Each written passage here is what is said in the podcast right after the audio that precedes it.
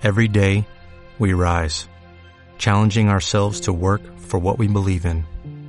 At U.S. Border Patrol, protecting our borders is more than a job, it's a calling. Agents answer the call, working together to keep our country and communities safe. If you're ready for a new mission, join U.S. Border Patrol and go beyond. Learn more at cbp.gov/careers. Bienvenidos a una emisión más de Víctor Tuxpan Presenta. Yo soy Víctor Tuxpan y hoy tengo eh, el gusto de platicar con un comediante, ahora sí que desde otro continente, directamente desde Palma de Mallorca, en España. Saludo con mucho gusto a Tolo Sansó. Te dije que me iba a equivocar, discúlpame, Tolo, es Tolo Sansó. Este, muchas gracias por aceptar mi invitación. ¿Cómo estás? Muy bien, ¿qué tal? Bien. O- oye, este, pu- pues es básicamente para, para platicar cómo, cómo surge el movimiento en España, este, eh, en Palma de Mallorca, eh, y cómo, cómo inicias tú también. Pues a ver, por una parte es cómo se inicia en España, que digamos que la forma en la que se inicia en España la comedia es muy peculiar, creo yo, porque por ejemplo en Estados Unidos lo que hace es surgir, digamos, en el underground, sale en bares, locales, y va como poco a poco haciéndose cada vez más popular y acaba pues en la tele. Y en España el proceso es al contrario, porque es como un productor de televisión descubre el stand-up en Estados Unidos, o sea, un productor español descubre el stand-up en Estados Unidos, lo que hace es hacer un formato televisivo de stand-up y luego, años más tarde, eh, la gente empieza a hacerlo en locales y bares y se empieza a hacer a nivel underground. Entonces es como el proceso está completamente girado en Claro. España. Oye, eh, pero, pero entonces, ¿cómo se da? de- e- este proceso, digo, en- dentro de lo poco que yo me he enterado, tiene que ver con, con este, el Club de la Comedia. Exactamente. El Club de la Comedia es un programa que se hace en la tele, que se hace súper popular y entonces, por una parte, tiene su lado positivo y es que trae el stand-up a España, lo cual está muy bien porque no- no existía. Entonces, como esto es la parte positiva, la parte negativa es que el programa se hace tan, tan, tan, tan popular que como el programa no tiene cómicos, porque claro, en España no hay cómicos porque no existe el stand-up. Entonces, como no existe el stand-up, en ese programa no salen cómicos. Lo que sale es actores a los que le han escrito guiones para que hagan stand-up. Ok, e- Entonces- eso- sí, sigue adelante. Entonces, esos monólogos están escritos por un equipo de guionistas y todos los monólogos tienen un estilo muy marcado. Entonces el programa es tan popular que lo que hace es eh, condicionar la visión del público respecto a qué es el stand-up comedy. Porque la gente ya piensa que el stand-up comedy es el estilo de monólogos del club de la comedia. Entonces luego cuando empieza a originarse el movimiento underground y entonces empiezan a hacer stand-up comedy, cada cómico con un estilo diferente, de repente el público que está acostumbrado a ese formato de monólogo televisivo, con un humor completamente blanco para que la gente lo pueda ver en familia, de repente en los bares y en los locales se encuentra otra cosa y para la gente es un shock. Sí, me, imagino, me imagino. Pe- pe- Pero eh, estos comediantes, en- bueno, actores, me- me dices, no, no se quedan como en ese formato, no, no, no, no migran, digamos, a lo underground, o, o, o cómo, cómo, qué, qué pasa con ellos. No migran porque como son actores que ya son famosos en España, claro, no van a migrar al underground, porque claro, si tú puedes ganar pues miles de euros eh, en la televisión, no te va a ser un bareto para actuar para 35 personas y ganar mm, 120 euros. Sí, claro, claro.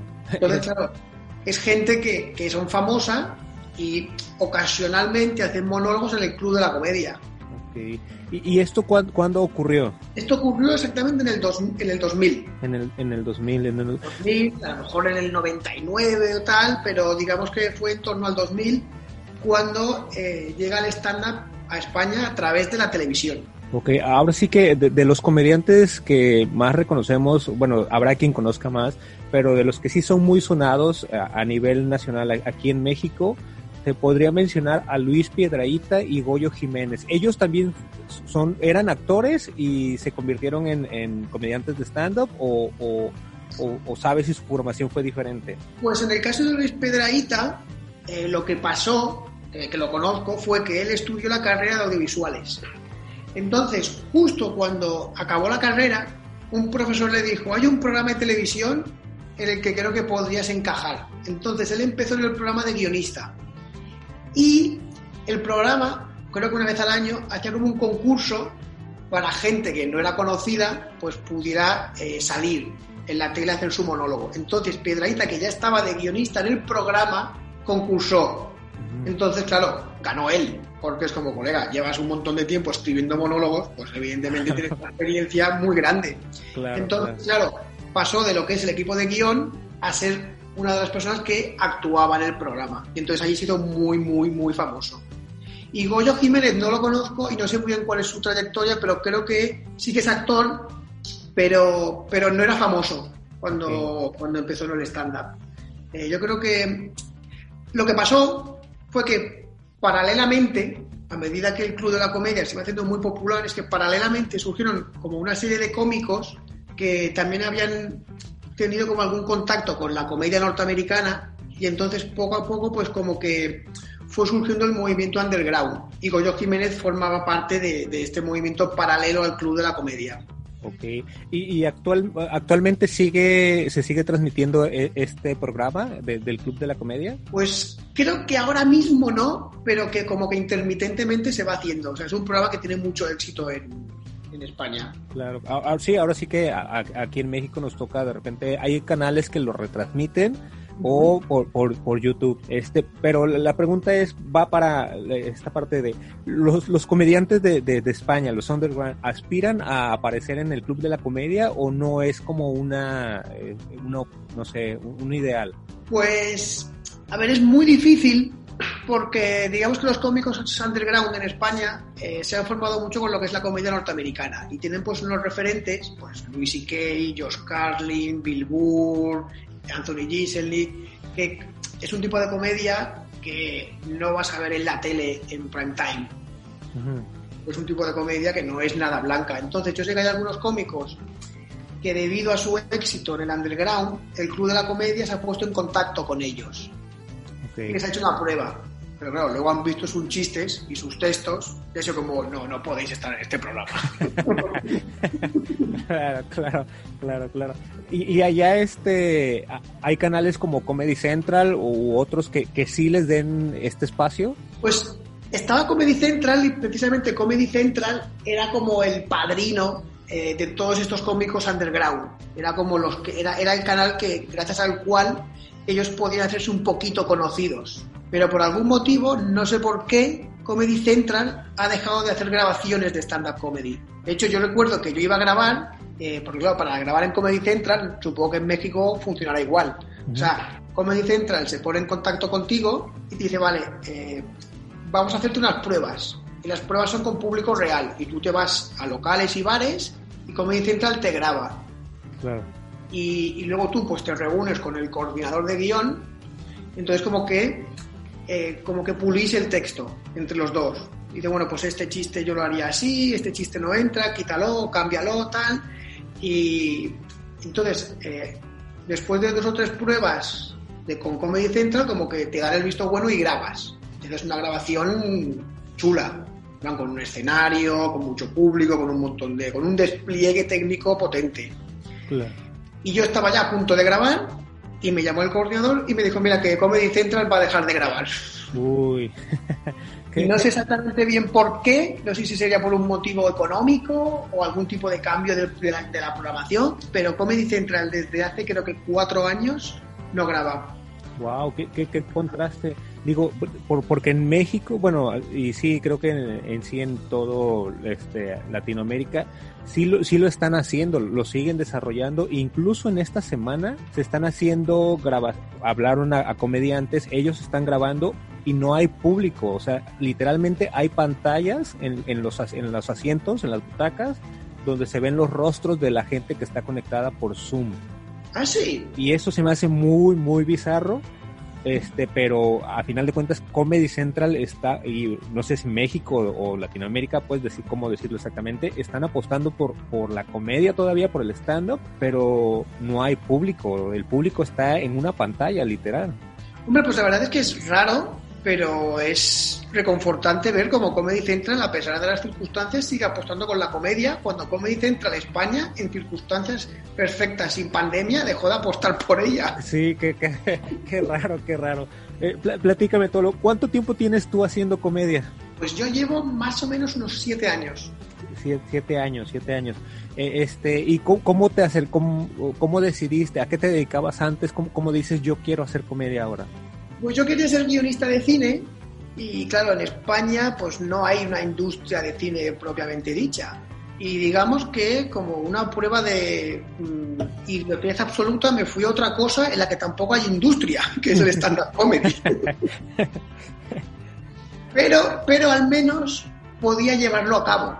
O sea, claro, si tú tienes un guion de cine, pues como que necesitas que actores, un director, como que necesitas a un equipo que se lleve a cabo el stand-up, aunque siga siendo pobre, al menos dice, bueno, yo escribo esto y me voy al bar de aquí abajo a contarlo. Claro, claro. Entonces, como que lo puedes llevar a cabo, al menos. Claro, claro. ¿Y, cómo, cómo, definirías la, escena de, la comedia en, España en general? O sea, si, si es, es muy nutrida, si hay muchos, hay un circuito para, para hacer comedia. Pues, a ver, a nivel, si tú me dijeras, si tú me dijeras, eh, quiero hacer comedia, y quiero aprender a hacer comedia y quiero conocer a cómicos y como estar en el mundillo de la comedia. En Madrid y Barcelona hay un ambiente muy chulo, está muy bien. O sea, te recomiendo que vayas a Madrid o a Barcelona como para eh, disfrutar de lo que es estar en un ambiente de comedia, porque hay muchos open mics, puedes actuar cada día, hay gente que lo hace muy bien Ahora bien, si tú me dices, quiero venir a España a dedicarme profesionalmente a la comedia, te diría, mm, quédate donde estás. Sí. wow. Y a pesar de, los años, digo, prácticamente 20 años de, que la comedia se, hace, ¿no? Sí, yo no te sabría dar una explicación de, por qué pasa esto, pero, pero sí que es verdad que, de hecho, la mayoría de cómicos jóvenes que están en mi situación y quieren poder ganarse la vida con la comedia, lo que aspiran es a conseguir trabajos de guionista para programas de televisión. digamos que si tú conoces un chavo, si conoces una persona joven que lleva 3, 4 años haciendo comedia y te dice que se quiere ganar la vida con shows, con bolos, piensas, esta persona no se ha enterado de nada. es muy difícil eh, ganarse la vida con, con bolos con, actuaciones, porque no hay público, a no ser que te hayas hecho famoso por otra parte. O si tú has salido en la televisión de colaborador o de actor, si tú te has hecho famoso en otro sitio, puedes a lo mejor, o incluso como youtuber. Si tú como youtuber tienes mucho éxito y tienes millones de views y te has conocido, sí que te puedes ir a un teatro y llenarlo y ganar por cada actuación 6.000, 7.000, 8.000, 10.000 euros pero es porque te has hecho famoso como youtuber o como presentador de televisión, no a raíz, no a través de la comedia. Wow. Sí, fíjate que hace algunos años me tocó ver este, a varios youtubers que hacían shows en teatro y también los transmitían. Este, y hicieran mucho como monólogos que iban acorde a cada uno de, los canales, o sea, la, personalidad o, el tipo de canal de los temas que, trataban. Eh, hacían estos shows en teatros con con youtubers, entonces no, sabía todavía tanto como cómo era el stand-up, este, pero me tocó ver eso hace algunos años, hace tal vez 10 años, hace, 10 años, entonces, wow, llama la atención, me llama mucho la atención esto que mencionas, este, porque yo sí hubiera esperado que, fuera todavía como más próspera una escena de, del stand-up. Y, entonces, eh, los comediantes que están ahí, como cuántos dirías que, hay como en un circuito por lo menos en, tu ciudad? Bueno, yo vivo en una ciudad pequeña que es Palma y somos poquísimos. O sea, quiero decir, en Palma no hay un ambiente de comedia. Yo vivía en Madrid, lo que a raíz de la pandemia tuve que volver a Palma. Entonces, eh, si, hay algún, si hay algún mexicano pensando en venir a Palma a hacer comedia, es como, no, o sea, es como si quisieras venir a Palma a ser luchador, luchador de sumo, o sea, no tiene sentido. Okay. Ahora, en Madrid mm, puede haber fácilmente eh, 80, 90 cómicos en activos, en activo, y en Barcelona a lo mejor mm, 40 o 50. Cuando digo en activo me refiero a que cada semana actúan 3, 4, 5 veces. Ok, eh, con, eso, di- digamos, en- antes de, de la pandemia, y es que no sé cómo, cuál es la, su situación actual en- con respecto a, a- a la pandemia. Eh, ¿Siguen Pues, detenidos? Eh, el tema está en que en Madrid, por ejemplo, la gente que está en Madrid no puede ni entrar ni salir. Ok. O sea, ellos no están en cuarentena, pero no pueden salir de Madrid, ni yo puedo entrar. Entonces, claro, es un problema, porque eh, si yo me voy a Madrid y no consigo trabajo, y, y como ahora mismo en mis pocas actuaciones no me vale la pena ir a Madrid, entonces es como que estamos esperando a ver qué pasa. Ok, y, y cuando la situación era normal, digamos, ¿cu- ¿cuántos micrófonos abiertos o cuántos shows había a la semana? Más o menos entre uno y tres al día. Al, al, ok, pero es decir, uno, bueno, siete eh, a la semana o, o, no sé, 27 a la semana, este, micrófonos abiertos. Sí, Wow. Sí, había muchos. O sea, o sea, quiero decir, si, si tú te lo montabas bien, podías ir a un, a ir a un Open, actuar, salir corriendo e ir a otro.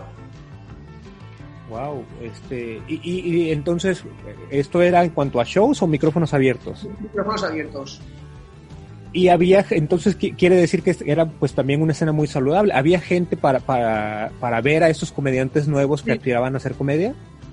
Yo creo que, yo creo que el problema de lo- yo creo que el problema que hay en España eh, es un diagnóstico a lo mejor erróneo.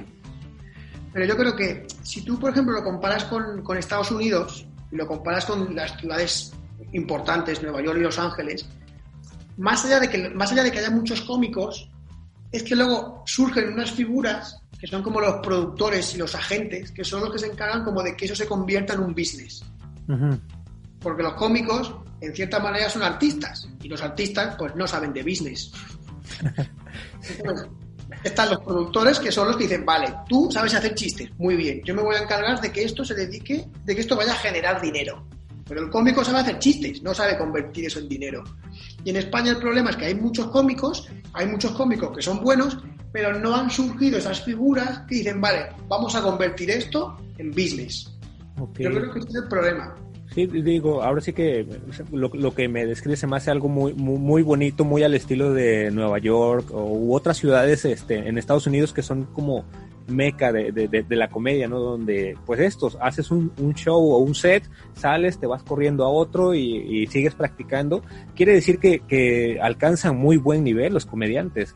Ahora sí que aquí en México, en lo que es en, en el centro del país, en la Ciudad de México, podría haber un, un micrófono abierto diario, tal vez, pero solo uno. Eh, Ah, sí. Bueno, eh, es decir, habría varios, pero todos los montan a la misma hora, entonces no habría oportunidad de sales de aquí, te vas, aparte por las distancias, no habría oportunidad de eso, de, de salir corriendo de uno e irte a otro.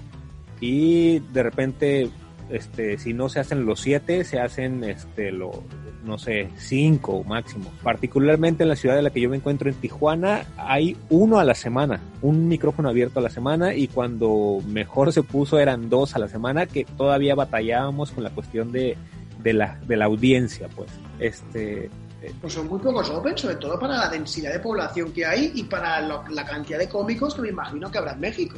Claro, claro. Sí, digo, en, en Ciudad de México no sabría decirte un número exacto, pero sí hay, sí hay, este, sí hay bastantes.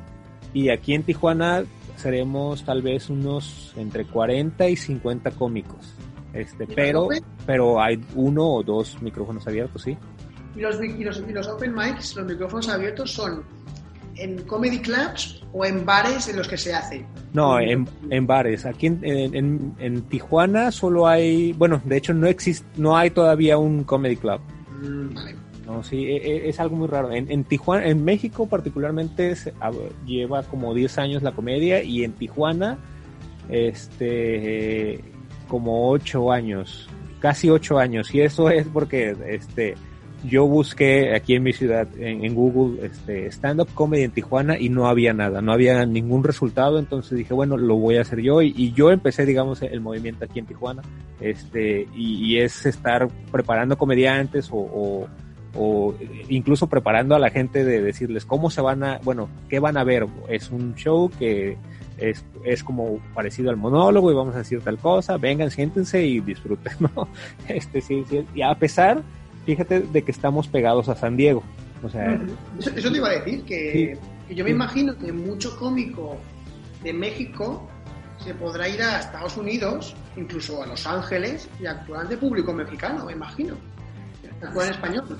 Sí, pero fíjate que es, es más, más complejo porque bueno, Tijuana sí está, está pegado a, San Diego y estamos a tres horas máximo de, en carretera de, Los Ángeles. Pero lo que tiene el público mexicoamericano que vive en Estados Unidos es que es gente que, que aquí en México vivió tal vez hasta, no sé, hasta los, bueno, que, vivió gran parte de su vida en México y que tuvo que irse a, Estados Unidos. Entonces ellos solo se quedaron con la idea de los cómicos muy viejos, de, de cuentachistes y cuando vamos y con esta nueva figura del stand-up en, en, español, no, no, lo, no lo entienden.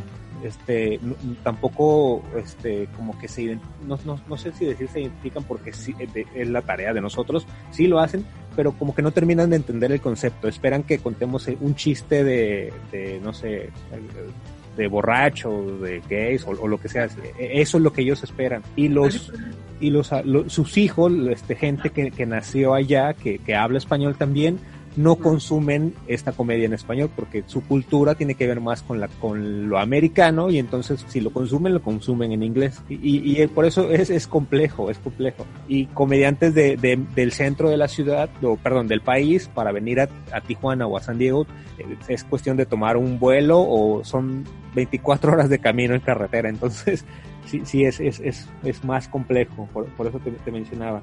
Y aquí... Si por, ejemplo, si por ejemplo un cómico como... Ahora se me ha olvidado el nombre. El cómico este que siempre actúa con gafas. Este, de sombrero, no sé si te refieres a Franco Escamilla. No, con el, pelo largo, con el pelo largo. Ah, Carlos Vallarta. Carlos Vallarta. Si Carlos Vallarta se va, por ejemplo, a Los Ángeles, eh, ¿Tiene público ahí? O sea, ¿puede actuar ante una cantidad de público considerable? Sí, e, él ya alcanzó ese nivel de fama en el que sí se lo permitiría. De, de hecho, tenía una gira planeada para, este, creo que era a partir de abril y hasta estas fechas, pero fue cancelada también por la pandemia. Entonces, él, sí ya alcanzó un nivel de fama en el que la gente sí, sí iría a, verlo. Y por ejemplo, en México, un cómico como Carlos Vallarta, ¿qué hace para alcanzar ese nivel de popularidad? ¿Televisión? Eh, internet, todo, todo show es en vivo. ¿Cómo, cómo, cómo lo consigue?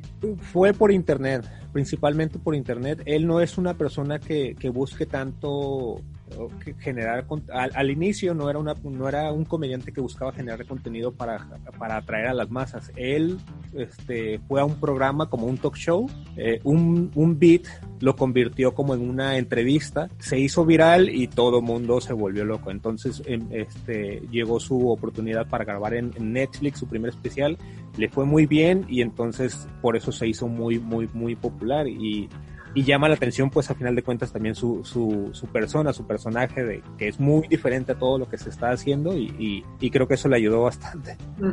Pero fue por más por redes sociales que, que por televisión. Tiene apariciones en, Comedy Central o en otros canales, pero, pero creo que cuando se veía o quienes lo, lo habíamos visto era porque conocíamos este, o seguíamos la, la comedia pues.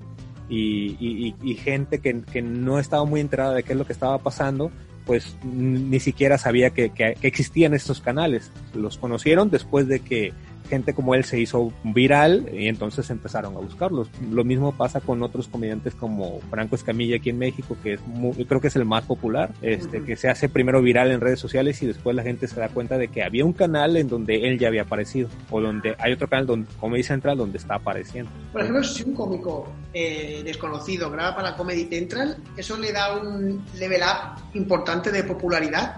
¿Le, sube la popularidad o se queda más o menos igual? Eh, te diría que se queda más o menos igual. He platicado con, con varios comediantes que, que, han tenido esa oportunidad y, y no ha sido un, un parteaguas. Sí, hay una, una respuesta considerable de repente en redes sociales. Por ejemplo, yo, hay, aquí había un canal que se llamaba este, Distrito Comedia, que era un poco la competencia de, de Comedy Central y tenía un programa que se llamaba Están Parados, que lo conducía pues el, uno de los monologuistas más famosos de México, Adal Ramones. Entonces, sí, todo comediante quería salir ahí, este, porque estaba Adal Ramones, porque era un canal dedicado también 100% a la comedia. Me tocó aparecer ahí hace como seis años o, no, o como cinco años tal vez y no fue un, una, o sea, no fue como tú dices un, un, level up de, ah, ahora tengo muchos más seguidores, ahora soy, soy más famoso. En realidad no, no, no ocurrió, ¿eh? No ocurrió. Es, es más, me he dado cuenta últimamente el, que el, de alguna manera busques este, a un nicho o a, o a un público que, que, al que le agrades y, y, estar trabajando esa parte para hacer una comunidad y para que te empiecen a seguir más y, y que puedas ser más reconocido en redes sociales para después este, intentar llenar shows, ¿no?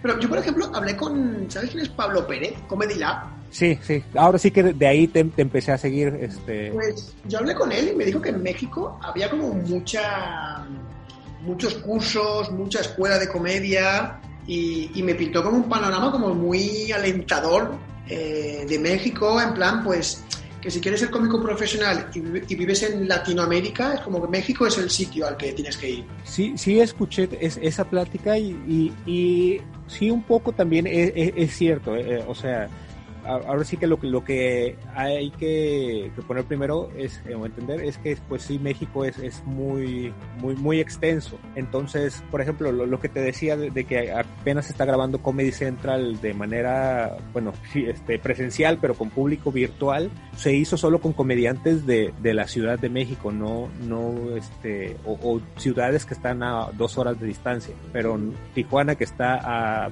en camión 24 horas de distancia o a bueno 20 horas de distancia y en, y en avión tres horas y media, es, es o sea, no, no, voltean tanto a mirar a, a, otras ciudades. Yo cuando empecé este tipo de entrevistas, lo hice con gente de, de ciudades fuera de, de, bueno, diferentes a la Ciudad de México, perdón, para ir viendo cómo era su, su evolución, cómo ellos iban empezando y, y, y ver porque también de alguna manera contribuimos a que el stand-up en México siga creciendo, porque si ahora un comediante famoso viene a Tijuana, ya sabe, ya saben que habrá una base de gente que, que lo quiere ver por el trabajo que estamos haciendo los locales, por así decirlo.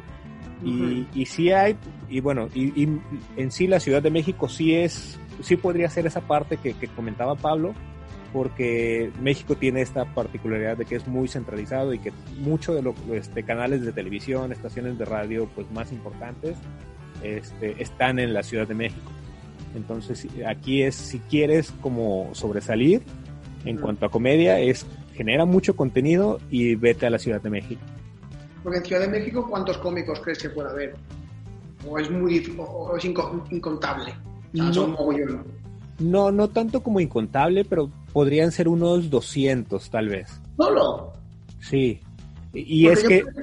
Yo fui a Los Ángeles y hablé con un cómico de ahí y le pregunté, más o menos, más o menos, ¿cuántos cómicos puede haber en Los Ángeles?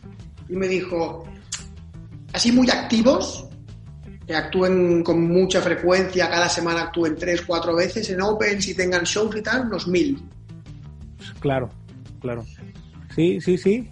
Y, es que, de, hecho, hay, un grupo de, Facebook aquí este que se llama San Diego Comedy Connection y por lo menos ese grupo tenía como, como cuatro mil miembros. Entonces, eh, sí, te vuela la cabeza porque dices, ¿son cuatro mil todos de San Diego o puede haber de, de, otras ciudades? Pero la mayoría sí son, son de San Diego.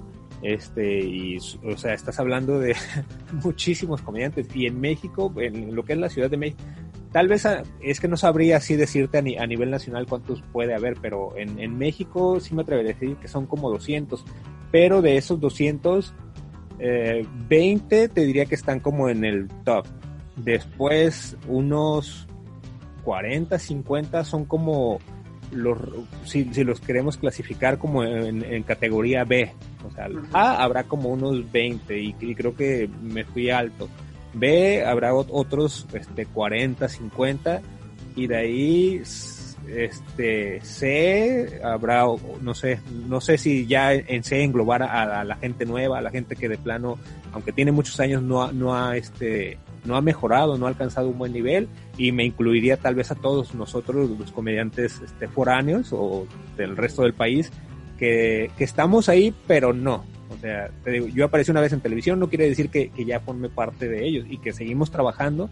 Este, y pues y ya al último pondría a estos comediantes que, que son nuevos, o sea, gente que, quiere iniciar a hacer comedia.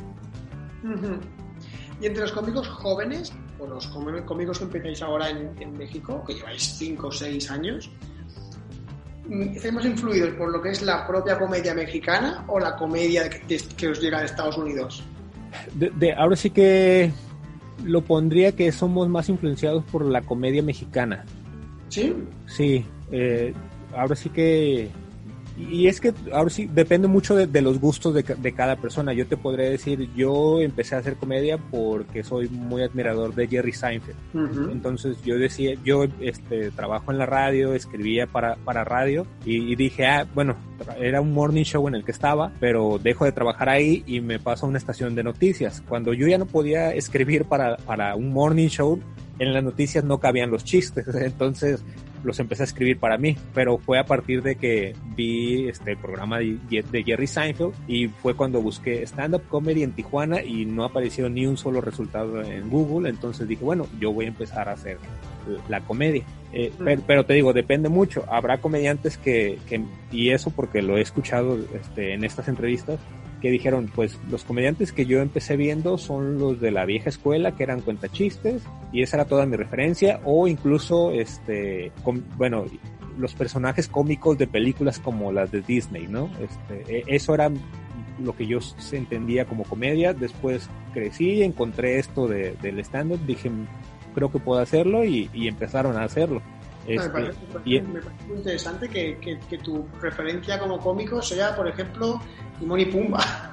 No, no, no, no tanto, no tanto el, mío, pero, pero te digo que, que cuando les, claro, claro, que, cuando les pregunto este cuál fue tu acercamiento a la comedia, este la, chica que entrevisté anterior a, a, ti se llama Ana Julia Yeye, eh, bueno, ese es su nombre artístico, ella es una comediante que yo la pondría como en, un, en una categoría B, que está a punto de, de, despegar por todo el trabajo que hace y que en realidad es muy buena, ella me platicaba que tiene siete años con la misma rutina.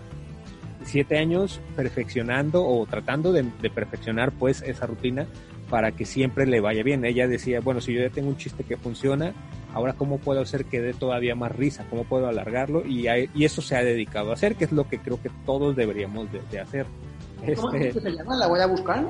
Ana Julia Yeye. Ana Julia Yeye. Así la encuentras en todas las redes sociales. Este, y esta chica pues trabaja, trabaja un montón, siempre tiene contenido en, su Instagram, siempre, bueno, tiene uno o dos podcasts y tiene trabajo también grabado en Comedy Central, tiene una participación en Netflix, este, entonces... ¿Dónde está Netflix? Eh, en Netflix está como uh, Comedia Rosa, Comedia Rosa. Bueno, la buscaré, pues, pondré eh, a la Julia Yeye y, veré, me pondré a investigarla. Es que tal vez no, no sé si aparezca solo con su nombre, porque fue una, fue una grabación con, este, con varios comediantes. Son, Zona Rosa. Puede ser que fuera lo que grabó Netflix hace como uno o dos años, que era como cómicos, cómicos del mundo. Ah, no, no, no. Ahí aparece otro, otro amigo que se llama este El Cojo Feliz. No, este se llama Comedia Rosa. Zona Rosa, Zona Rosa, perdón. Zona, Rosa. Sí, Zona Rosa. Este, es la chica de medio de amarillo. Eh, bueno, y, ella me platicaba que, pues sí, de, niña, lo, lo, este, su primer acercamiento con, con comedia, pues fue estas participa bueno, estos personajes, Timón y Pumba, que, que, siempre decían como la parte, rompían la tensión, ¿no? En, las escenas o, generaban esta risa. Entonces ella se aprendía sus diálogos o los diálogos pues de estos personajes y de repente pues los, los decía, eh, es decir, como niña de, de estar en una situación y recordabas que, que se, sentía o se parecía a algo que ella había vivido, que había visto pues y decía la, la frase que, que generaba esa, ese relief, ¿no? De, de, la tensión. Este, después me platica que vio un, show de improv y dijo, yo quiero hacerlo, pero encontró en lugar de improv stand-up y ahora se dedica a esto, al grado de dejar su trabajo en la oficina para dedicarse completamente a la comedia. Te digo, en México, en la Ciudad de México, en el... ¿Se ha mudado a Ciudad de México?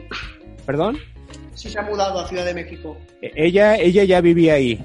Ah, Entonces, algo que sí pasa aquí en, en todo el país, pues, es que si quieres destacar o, vivir de la comedia, te tienes que ir a, la Ciudad de México, al centro del país, que es donde pues hay más oportunidades porque de repente hay más canales, hay más demanda incluso de, shows, puedes estar en, en, varios shows tal vez a la semana, pero pasa esto que como muchos sabemos que así es, pues también todo el mundo se amontona allá y y por eso pues hay, este, hay más competencia, entonces tienes que, estar mejorando. No digo que, a los que estemos fuera no nos pase eso, pero tenemos que cuidar esa parte de, digo, no, sé tú cómo, cómo, cómo lo veas, dándome tu opinión. Yo en mucho tiempo, como éramos muy nuevos aquí, y te hablo de que teníamos como cinco o seis años haciendo comedia, o, o haciendo el movimiento de comedia, si hacíamos un micrófono abierto donde apenas iban 20 personas de público, hacer otro o en otro día era como sentíamos que la gente iba a decir o voy a uno o voy a otro, ¿no? Entonces, no sé, iban a ver a los mismos comediantes, de repente trabajar los mismos chistes, no tenía mucho caso, mucho sentido hacer dos, dos open mics. Hombre, yo con mi experiencia te podría decir que el vivir en una ciudad mm, con muy poco público de comedia eh, te hace mejorar bastante. Porque por un lado está el tema de que actúas para muy poca gente. Entonces, si tú actúas para 40 personas, es fácil eh, ir sacando risas. Porque es como, bueno, de 40 personas habrá gente que se ría. Pero si actúas para 7, eh, sacar risa es muy difícil. O sea, sacar risas para 7 personas de público lo tienes que hacer muy bien. Y luego también está el hecho de que como tienes muy poco público, el público va repitiendo.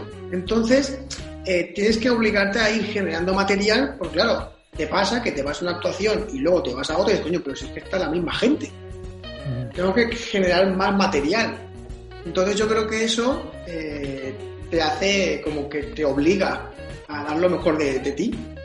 Es verdad que el hecho de actuar en una ciudad, el hecho de estar en una ciudad con muchos opens, te permite mejorar porque actúas mucho. Entonces pillas mucha soltura en el escenario, pillas mucha confianza en ti mismo, pero eh, estar en una ciudad pequeña con poco, público te obliga a, trabajar mucho, porque ya te digo, tienes que sacar la risa para siete personas de público que además son las siete personas de público que tienes en otro show al cabo de dos meses.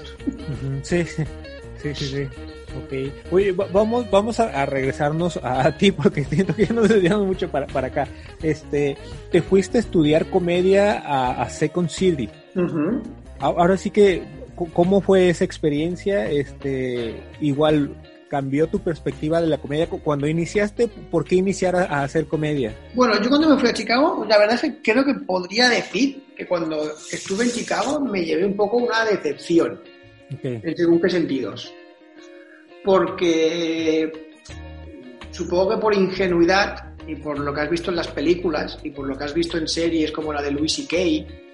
o en I'm Dying Up Here o en otras series del mundo de la comedia, tú te imaginas que te vas a encontrar comedy clubs eh, muy cool, muy cool.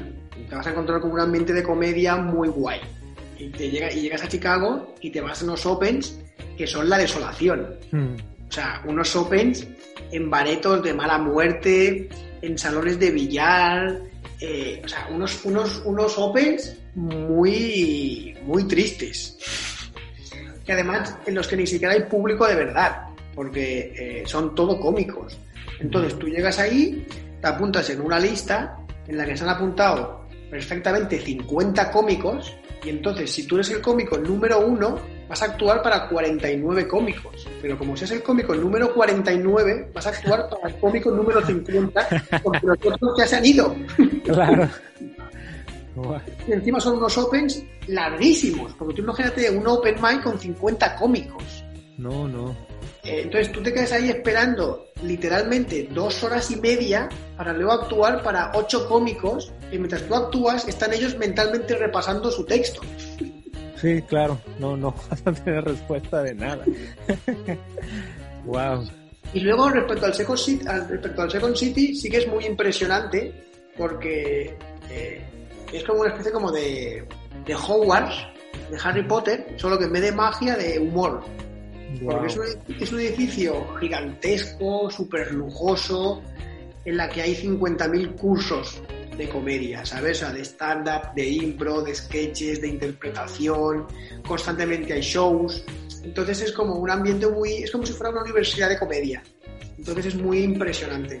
Ahora, el Open Mind del Second City también es una mierda. Sí, sí, qué, qué, difícil. Pero, pero ¿qué te, qué te, qué te motivó para ir hasta allá? Pues lo que me motivó fue que como, como todos mis referentes en comedia son americanos, son de Estados Unidos, pues como que me apetecía eh, ver el, ver el verlo en primera persona. Y entonces eh, me dijeron que en Los Ángeles, pues es muy difícil vivir sin coche, me dijeron que era carísimo, igual que Nueva York, que me dijeron que en Nueva York, pues, alquilar una habitación pequeñísima a lo mejor te cuesta casi 2.000 dólares.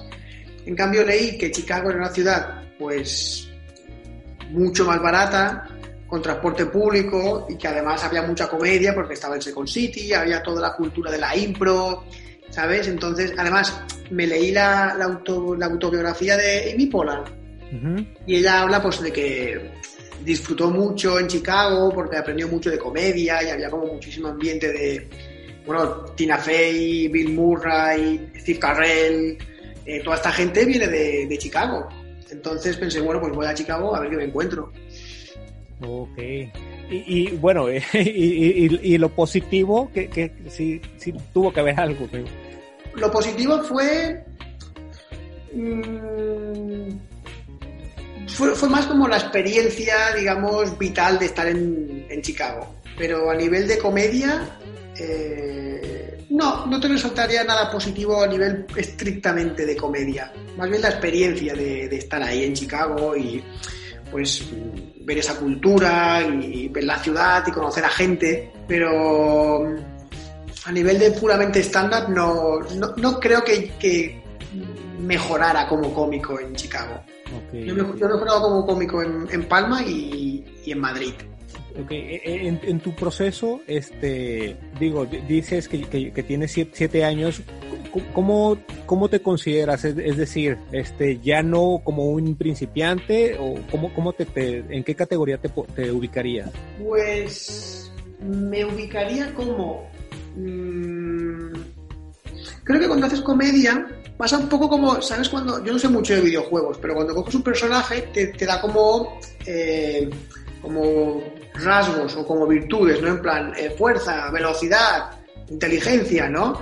Pues yo creo que a veces en comedia pasa un poco lo mismo, lo que hay como eh, habilidad para escribir chistes, habilidad para el acting, habilidad para el crowd work, ¿no? Entonces, por ejemplo, creo que mi fuerte es la escritura, porque sobre todo al, haberme formado, sobre todo al haber vivido en una ciudad pequeña y no poder actuar, pues tres, cuatro, cinco, seis veces por semana, sobre todo lo que haces es escribir y lo que haces es como analizar la escritura y analizas lo que hacen los cómicos que te gustan y lees muchos libros de comedia. Entonces creo que mi fuerte, digamos, es como el, análisis de guion.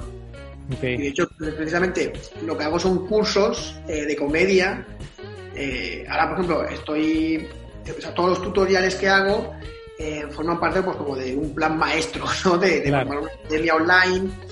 Eh, ya estoy haciendo un curso que es de escritura de chistes. Entonces creo que eso es muy fuerte porque es algo que me he dedicado sobre todo a la escritura. ¿Qué, qué, es esto que tienes con, con el Comedy Gym? Sí, con el comedygym.org eh, estoy montando, la he empezado hace poco y Ahora tengo un curso de escritura de chistes y en breve sacaré uno de escritura de storytelling. Okay. yo creo que son como mis dos, mis dos, mis dos virtudes como cómico, ¿no? El, chiste y el storytelling. Y en general lo que es la escritura. En cambio, por ejemplo, de acting, digamos que es lo que es, es, quizá mi punto más, más flojo, porque es, claro, no he podido actuar tanto como otros cómicos, que a lo mejor llevan siete años o ocho años actuando prácticamente cada día. Eh, si tú les entrevistas a cómicos de Nueva York o de Los Ángeles, es como que actúan cada día a lo mejor dos o tres veces. Entonces, claro, eso te da un nivel de, soltura y de acting eh, brutal. Actuar cada día dos o tres veces, que es lo que hacen en Nueva York o en Los Ángeles. Claro. Claro, yo, eh, estando en Palma, pues a lo mejor actúo una vez a la semana, dos. Cuando vivía en Madrid el año pasado sí que actuaba más, entonces mejoré mucho el acting. Entonces, eh, a nivel de escritura, me considero que tengo un nivel bastante alto, lo suficiente como para que me atreva hacer cursos para enseñar como todo lo que he aprendido estos años. Claro, claro. Y ahora, por ejemplo, no haría un curso de acting. Claro, claro de, los videos que, me ha tocado ver del Comedy Gym me llama mucho la atención y, me, gusta bastante cómo, eh, pues sí, analizas la comedia y cómo la explicas. Entonces también por eso e, esta parte de, invitarte aquí, porque me gusta mucho lo que hacen, me, llamó mucho la atención. Este, y, me leí, de hecho también escuché la, la, charla que tuviste con Santiago, este, en cuanto terminó pedí su libro y, él decía, ¿por qué estoy escribiendo este libro? Bueno, porque yo no estoy llenando teatros, entonces tengo tiempo para, para, para hacer esto, ¿no? Este, para escribir. Y, creo que es un poco también tu caso, creo que también este, me meto ahí, este, me atrevo a decir, yo tampoco, tampoco estoy llenando teatros, este, pero me gusta mucho la comedia, me gusta analizarla, leerla.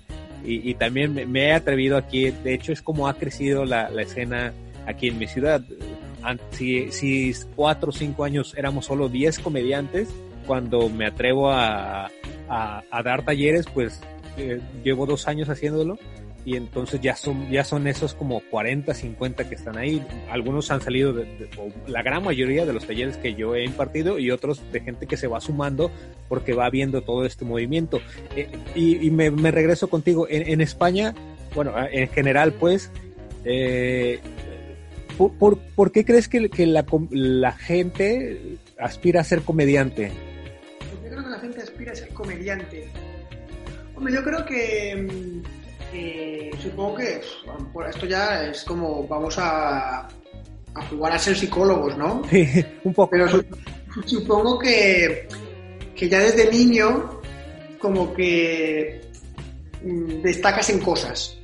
Entonces, está el que destaca en ser buen estudiante y acaba estudiando medicina, está el que destaca en deportes y acaba pues siendo deportista, está por ejemplo el que destaca en dibujo, entonces acaba haciendo dibujante, y está el como que destaca porque es como el gracioso de clase, y entonces como que obtiene ese placer, ¿no? De, de, de, sacar la risa a la gente, entonces luego pues como que descubres que eso se puede hacer a nivel profesional o semiprofesional, y, como que te apetece un poco como el reto de ver si eres capaz no solamente de hacer reír a tus compañeros de clase o tus amigos o tus familiares, sino que puedes hacer reír a desconocidos en un bar.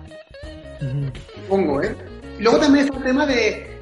También está el tema, creo que es muy importante de cuando vas por primera vez a los open mics y conoces a otros cómicos, se crea como esa sensación de esta gente es como yo.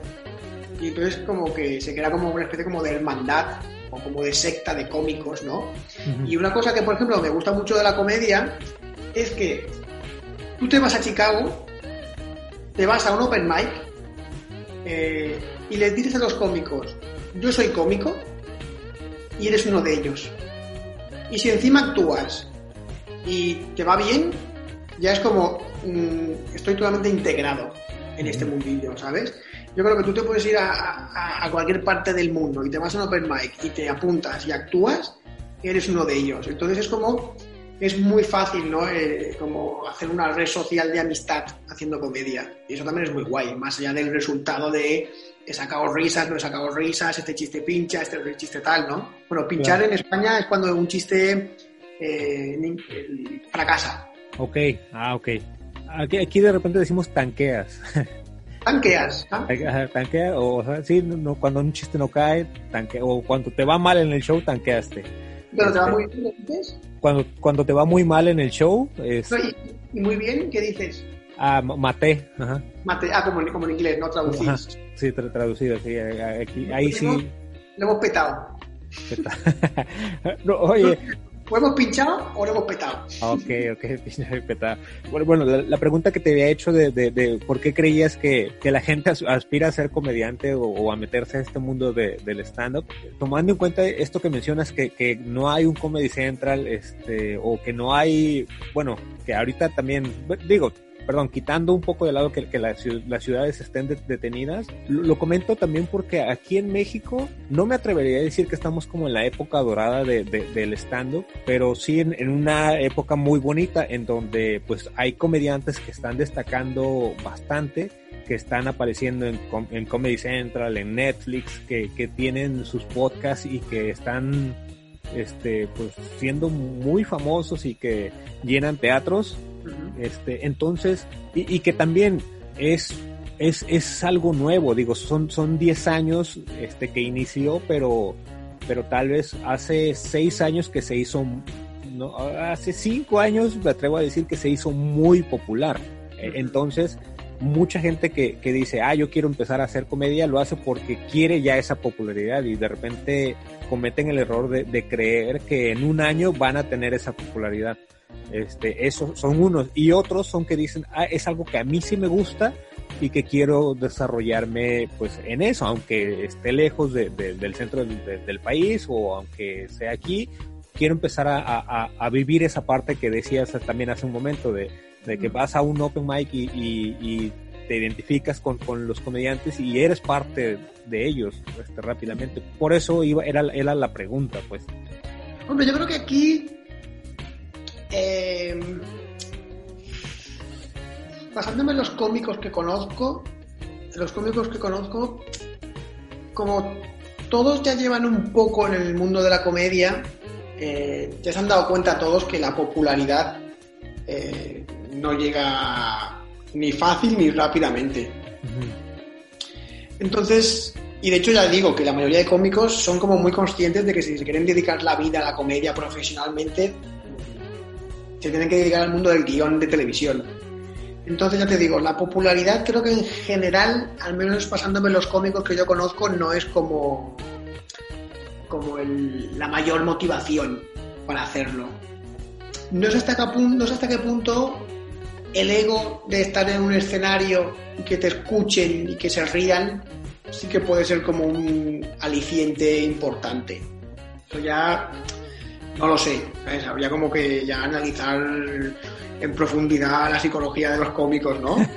sí, sí, sí, sí, claro. sí, sí, sí. Fue, fue, creo que ahí sí muy, muy atrevido de mi parte. Pero, pero te, yo te, te, lo mencionaba porque te digo, he notado esto aquí que, que y es que te preguntaría, ¿conoces a comediantes muy nuevos? Mm, muy nuevos.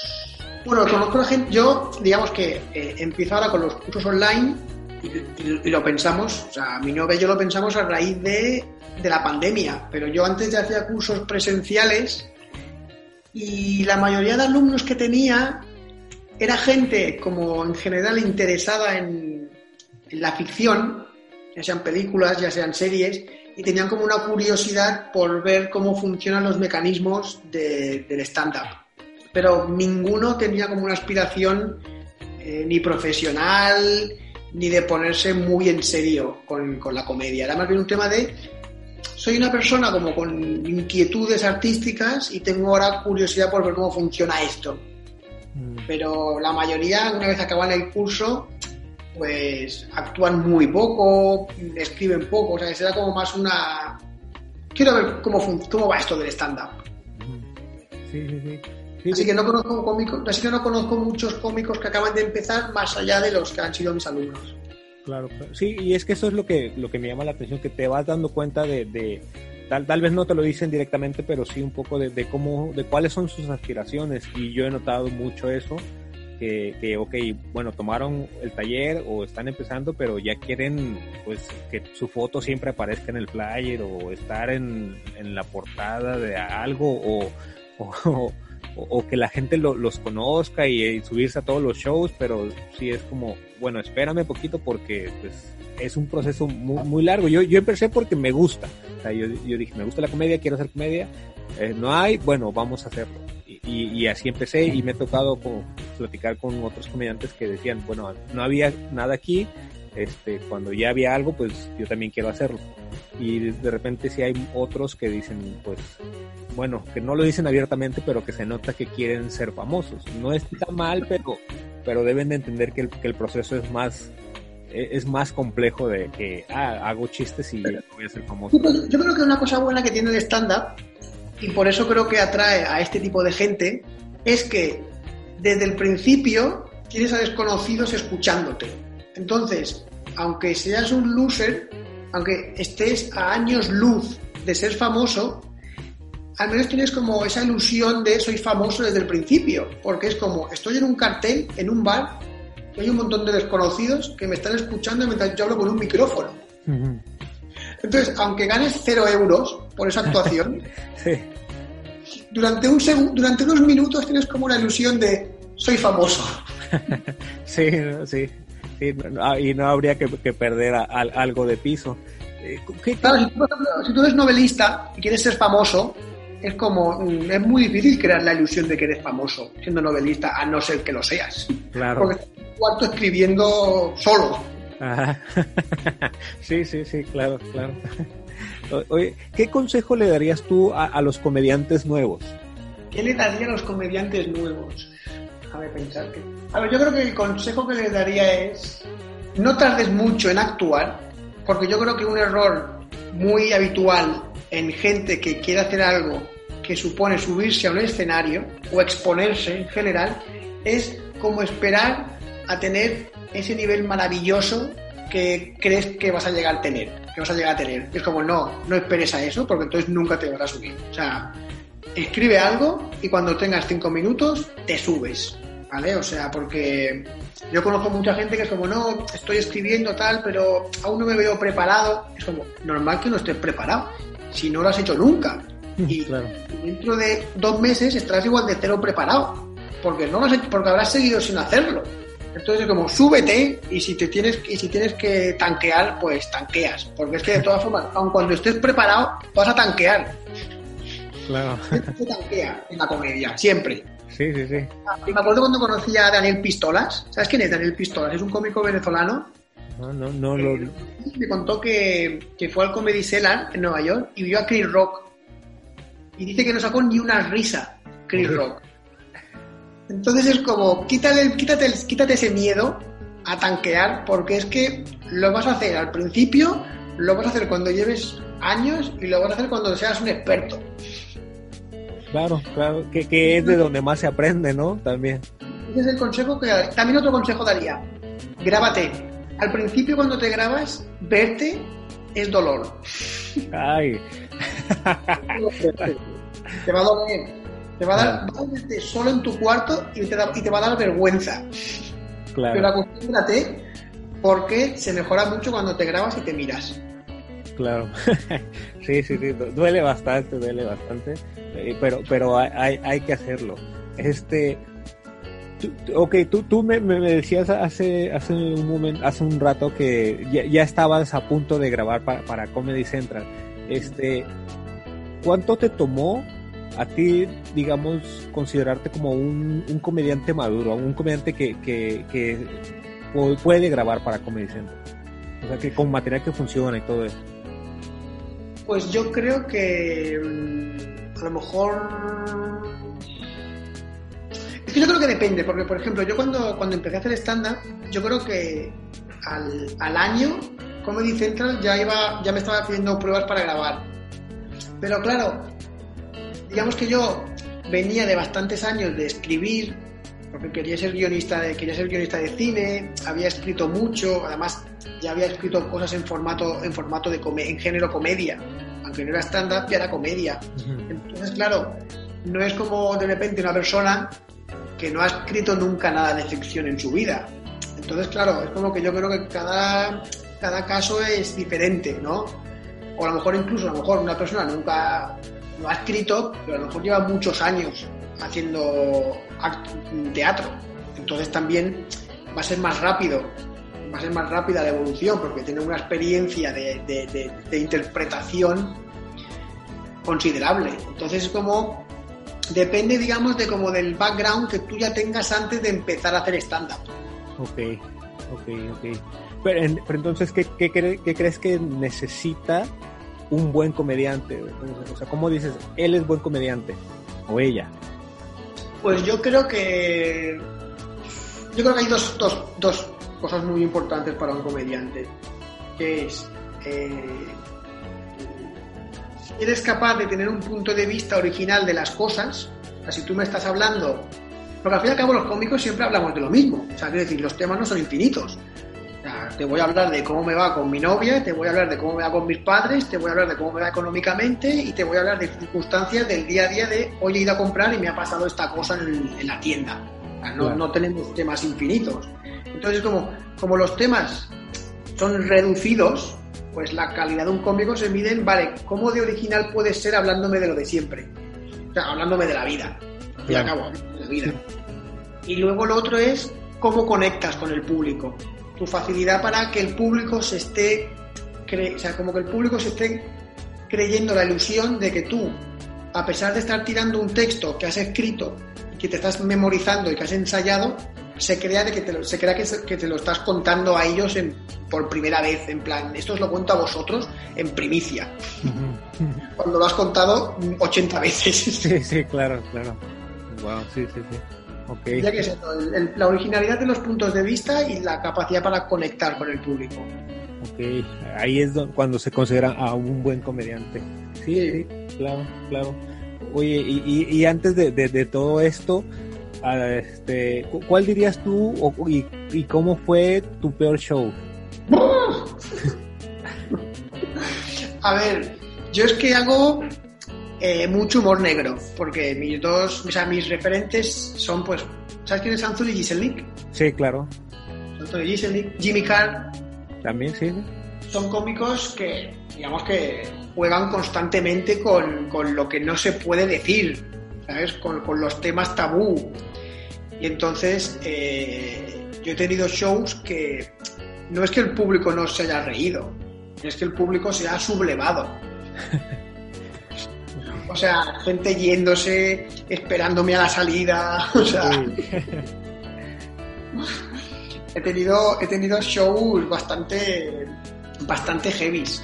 Entonces, mm, creo que el peor show que tuve fue uno en el que unas chicas se enfadaron mucho y me esperaban a la salida. Oye, sí, eso sí, o sea, esperar a que termine un show y luego esperarte a ti para reclamarte algo, sí, es mucho enfado. Wow. Que hace falta tener mucho... O sea, estás esperando que acabe el show. Ajá. O sea, te has ido, y no es que te has ido a cenar, te has ido, te has ido para esperarme. Sí, claro. Ese caso hasta tiene mérito. Sí, de hecho. ¿eh? 40 minutos Sí, sí, sí, de, de hecho tiene, tiene mérito. ¿Y, y, y un buen, ¿Y tu mejor show? Pues mi mejor show, pues yo creo que uno de los shows de los que he salido más contentos fue cuando hice la última prueba para Comedy Central. Porque me fue muy bien y además al acabar dije, ya está, voy a grabar para Comedy Central. ¿Sabes? Llamé, llamé a mi novia en plan, me ha salido súper bien, voy a grabar seguro con esto. Y al cabo de unas semanas me llamó el coordinador y me dijo, no vamos a grabar más. Uy, qué, qué, qué, qué es eso? Qué feo eso. Pero bueno, pero bueno. Y, y entonces sigues este, haciendo comedia. ¿Cómo, cómo ves el, el, regreso a, a- a la normalidad? O no sé si allá también le llamen nueva normalidad en, en así. a, a la comedia. A ver, mm, yo creo que, por ejemplo, en Barcelona, en Barcelona, eh, yo veo, tengo, conozco a cómicos y veo sus fotos de Instagram y veo sus stories de Instagram y, y me da la impresión de que en Barcelona están en plan ignorando la pandemia sí. porque veo un montón de shows constantemente. Eh, supongo que ahora llegará el invierno y subirán los contagios, supongo, supongo. Supongo que se empezarán a cancelar shows y se prohibirán los shows. Y luego, pues supongo que a partir de mayo, junio del año que viene, pues volverán a, normalizarse un poco los shows, creo yo. Y no sé, tengo curiosidad por ver cómo resurge la comedia. Porque, por ejemplo, en, al menos aquí en España había como unos cómicos que eran como, bueno, pues los cómicos importantes del underground. Y luego había otros que eran como los que estábamos en segunda fila. Claro, al destruirse, digamos, la comedia, ahora tendrá como que resurgir. Y ¿Resurgirá exactamente igual o diferente? Pues no lo sé. Ahora veremos. Veremos qué pasa. Sí, sí. sí. además, también lo que pasa es que todos los cómicos, o la mayoría, nos hemos puesto a hacer cosas online para seguir en activos. Pero claro, al fin y al cabo esto es como un músculo, o sea, si, no lo puedes dejar, tienes que seguir haciendo cosas, porque si no, pues se atrofia.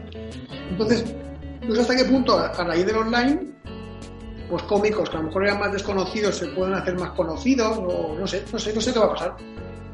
Sí, claro, claro. Aquí lo que muchos comediantes están haciendo es este podcast o transmisiones en vivo para, para mantener esa, como dices, ese músculo y pues para mantener al público, porque si te dejan de ver, pues ahora sí que te pierden, ¿no? La verdad es que me llama mucho la atención cómo el, cómo el formato podcast se ha instalado tanto en el mundo de la comedia y mm, yo creo que, al menos en mi caso, ¿eh? basándome en mi experiencia, creo que, el hablar en un podcast, al menos en mi experiencia, es muy diferente al hablar en stand-up. Ah, claro. porque el stand-up tiene como el, ritmo del chiste, que es como premisa, clac, remate, premisa, clac, remate. Es como una forma de hablar un poquito más artificial. Y el podcast es una, es una charla más natural. No hay un premisa, remate. Entonces, me llama la atención eh, esta transición o, este paso que se ha hecho al podcast, que yo creo que en verdad puede tener que ver, pero a lo mejor no tanto con el stand-up. No, no, no creo que tenga, ajá, eh, coincido contigo, no, no tiene mucho que ver, pero lo que están haciendo es como llevarse esa persona divertida, que aquí decimos cagada, este, esa persona cagada a, ahora te voy a platicar una anécdota de, no sé, cuando me asaltaron y entonces lo que están haciendo es tratar como de, bueno, te, te platican la anécdota, la, perdón, te platican la anécdota y, la otra persona, porque por lo general es de dos, tratando de rematar o meter remates dentro de, esa charla. Y, entonces ahí es donde se, queda como en, algo cómico y, la gente sigue escuchando y conociendo más a su a, los a los comediantes pues y, creo que eso les ayudaría bastante a, conectar también a tu no, o sea, como contrastabas tu personalidad divertida al a otro formato, ¿no? La verdad es que me llama mucho la atención porque yo creo que, el stand-up es un formato como muy... Eh, con unas reglas muy únicas para el stand-up. Porque yo creo que también hago sketches cómicos y como que tiene otras reglas en, los sketches. Funciona como algo completamente diferente. O sea, no, no... La risa también sale diferente al stand-up. Es como que el stand-up es como unas reglas exclusivas para el stand-up. Yo creo que también es lo que frustra a mucha gente que se pone a hacer stand-up y viene de otros formatos de entretenimiento. Sí, sí, sí, que no, no terminan de, entender por qué antes, por ejemplo, yo le llamo al, efecto teatro, de que tú vas a un teatro, te subes, haces show y la gente se ríe de todo. Dicen, hola, buenos días, ya se rieron. Y crees que si vas a un bar y dices, hola, buenos días, no, no se van a reír. No. Sí, sí, sí, sí, sí, sí, pasa esa parte. Tolo, si tú, si tú pudieras regresar al, pasado y ver al Tolo del pasado que iniciaba a hacer comedia, ¿qué consejo le darías a él? Pues le daría, precisamente hablando de los podcasts, le diría, eh, dale caña a Internet, ten presencia en Internet. Porque mm, como no hay esas figuras de las que hablaba antes de los productores, no hay nadie que te vaya a ayudar a lanzar tu carrera. Tienes que ser tú. Y al fin y al cabo, cuando tú vas a actuar y vas a open mics o vas a shows, ¿cuánta gente te ve en un, en un open mic o en un show? que te ven? 15, 20, 30, 40 personas. No vas a alcanzar popularidad actuando para 25 personas, eh, aunque sea muy frecuentemente. Para alcanzar popularidad te hace falta internet. Tú pones un trozo de stand-up en internet y si tienes un poquito de suerte y gusta y lo comparten, te pueden ver 20.000 personas. ¿Cuántos, ¿Cuántos shows tienes que hacer ¿Cuántos open mics tienes que hacer para que te vean 20.000 personas? Claro. Entonces, como nadie te va a ayudar a lanzar tu carrera y tienes que ser tú mismo, pues la forma más razonable de alcanzar, de lanzar tu carrera es Internet. Y yo me pasé años y años ignorando Internet. Entonces ese es mi consejo. O sea, Internet es lo que va a lanzar tu carrera. Porque actuando para 25 personas, eh, el boca a boca va a ser muy corto. Va a ser muy. ¿Sabes lo que es el boca a boca, no? O sea, la Claro, publicidad claro. Sí, sí. no, no- no te va a dar para, para tener una carrera de cómico. Tienes que poner cosas en internet y que, que vayas teniendo suerte y que gusten las cosas y que se compartan y de vez en cuando, pues que algo que pongas, pues se, se vea mucho y lo vean 20.000, 30.000 personas. Internet, eso es lo que diría a, a mi, a mi tolo de hace siete años. Internet. Internet. Pues, muchas gracias, Tolo. La verdad, este, muy interesante. Este, me, me agrada mucho platicar con, con gente que conoce de comedia, que, que le gusta, que, que la analiza, que, que la enseña.